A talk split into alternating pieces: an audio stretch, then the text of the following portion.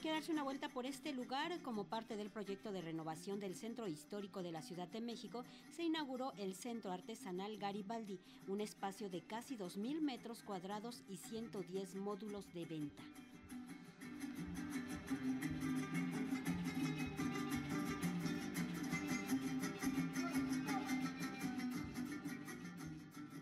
La participación del Mariachi Mexicana Hermosa, el Ballet Folclórico Cananea, el Trío Navani, la banda Donají y la cantante y compositora indígena María Reina, se inauguró el pasado viernes el Centro Artesanal Garibaldi. Este espacio, que forma parte de un proyecto de renovación del Centro Histórico de la Ciudad de México, tiene un doble objetivo, pues permite a las organizaciones de los pueblos y comunidades indígenas asentadas en la capital del país ofrecer sus productos artesanales al mismo tiempo que se apela a la recuperación de espacios. Así lo comentó Tunia Ludlow, subsecretaria de Programas de Alcaldías y Reordenamiento de la Vía Pública de la Ciudad de México el centro artesanal, pues nos importa mucho que juegue este papel para que la gente vuelva a acudir a Garibaldi y regresarle esta seguridad a Garibaldi y esta identificación que teníamos de Garibaldi cuando éramos niños, que era pues este lugar en donde íbamos a escuchar mariachi, no importa si era la tarde, si era la mañana, si era la noche, y que de alguna forma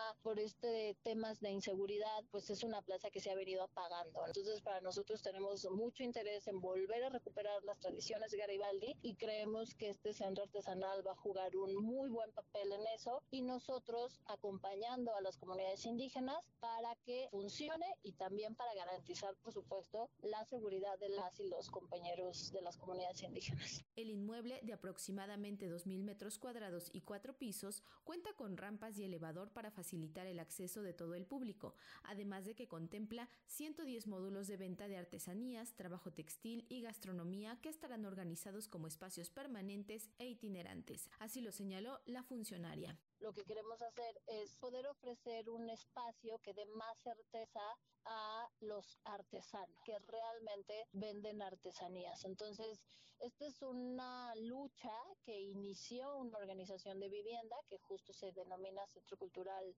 Artesanal Indígena de la Ciudad de México, que desde la administración anterior se compró este inmueble y que esta administración arregló con un costo de 16 millones de pesos a través del fideicomiso del centro histórico y tuvimos que defender la compraventa, ¿no? Porque también ahí tuvimos un problema jurídico que al final ya se resolvió y ahorita ya estamos en condiciones de utilizar el espacio en el que 48 espacios de 110 estarán de manera permanente los artesanos de esta organización y la Secretaría de Gobierno, a través de la Subsecretaría de Programas de Alcaldías y Ordenamiento de la Vía Pública, gestionará de manera itinerante otros 62 espacios hasta por tres meses. La subsecretaria también comentó que este es el primer paso del proyecto de renovación del centro histórico que se apertura, pues se tienen contemplados otros tres inmuebles que fungirán para demostrar la riqueza cultural y artesanal de México.